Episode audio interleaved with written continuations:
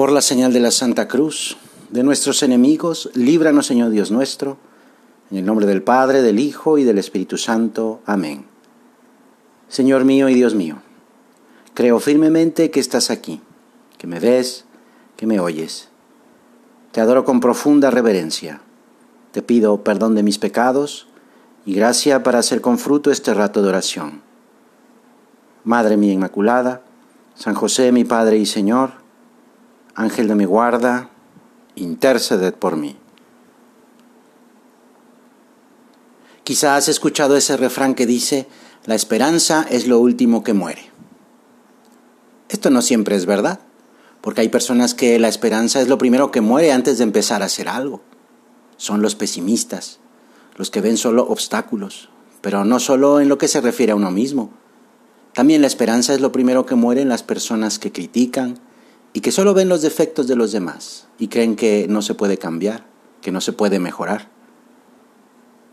Pero sí, también hay personas en las que este refrán sí se cumple. Jairo era un hombre importante entre los judíos y al enterarse de que Jesús va a estar cerca de la ciudad donde él vivía, va a verlo para pedirle que cure a su hija que se está muriendo. Mi niña está en las últimas, le dice. Ven, impón las manos sobre ella para que se cure y viva. Jairo esperaba que Jesús le ayudara. Su hija ya estaba desahuciada. Jairo confía. Dice el Papa Francisco, la esperanza no es una ilusión, es una virtud que nunca decepciona. Si esperas, nunca serás decepcionado.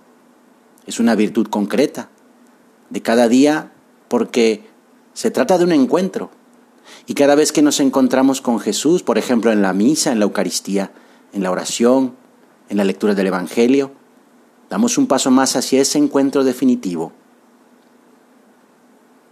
Dice el Evangelio que cuando iban rumbo a su casa le avisan a Jairo, tu hija ha muerto. ¿Qué hace valiosa la vida? ¿Qué hace valiosa mi vida? En el mundo actual, la respuesta a esta pregunta gira a menudo alrededor de dos situaciones. El éxito que uno es capaz de alcanzar y la opinión que los demás tienen de mí. No se trata desde luego de cuestiones sencillas.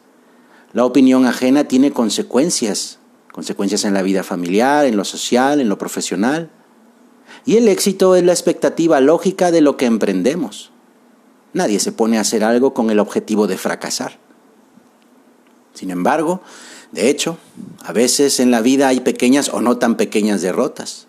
O sucede que los demás se forjan una opinión de nosotros en la que quizá nosotros no nos reconocemos.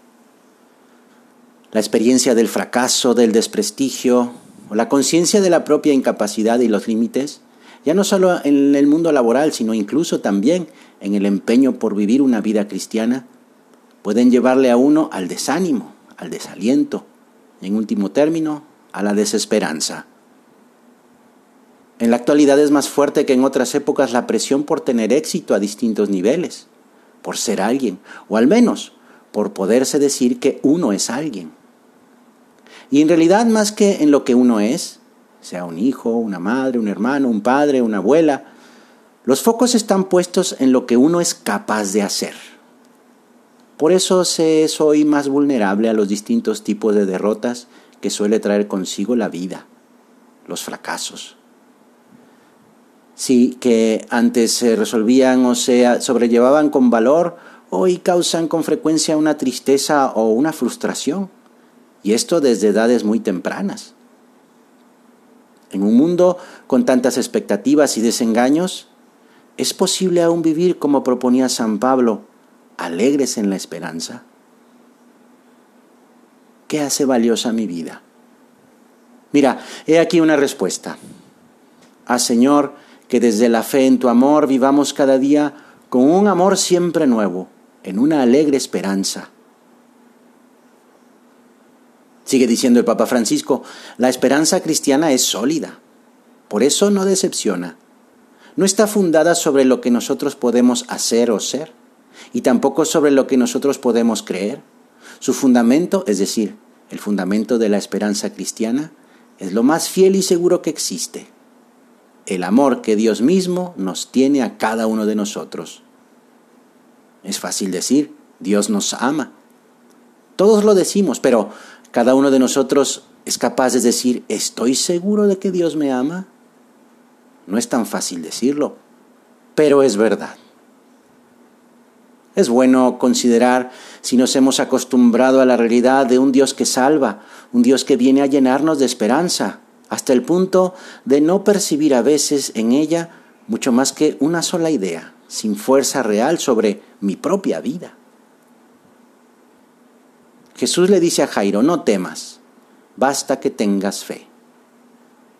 Pues mira, te engañaron.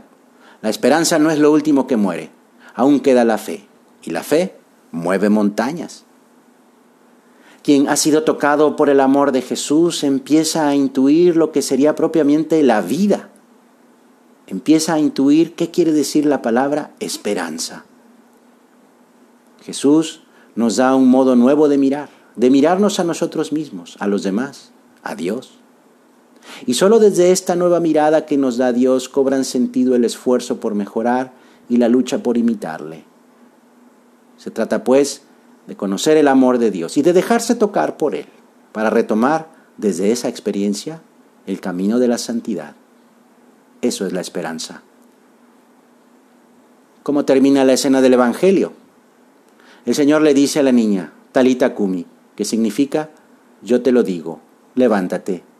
Y la niña se levantó inmediatamente. Te doy gracias, Dios mío, por los buenos propósitos, afectos e inspiraciones que me has comunicado en esta meditación. Te pido ayuda para ponerlos por obra.